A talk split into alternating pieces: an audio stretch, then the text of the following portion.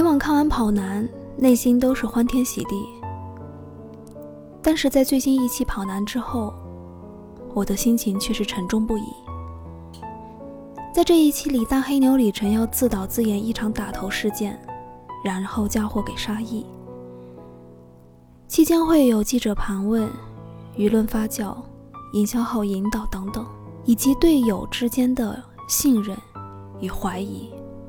最后仲裁期间，观众聆听双方辩论，投出他们支持的一方。李晨赢了之后，他并没有欢喜，而是痛哭了起来。这是仅有能看到李晨掉泪为数不多的镜头。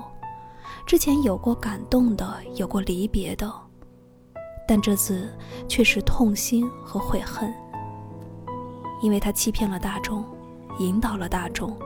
让大家在只听到只字片语和碎片证据的情况下支持了他。我们不可以去说是那些观众的不对，或许这就是节目组安排好的，因为这期节目想要传递的就是当下的网络舆论。可是能看出他的那个哭，是真的很戳人心。我们有多少人会因为一些人的带动，会因为仅看到一小部分的视频图片？就会自认为是正确的引导，去议论，甚至去批判某些人或事。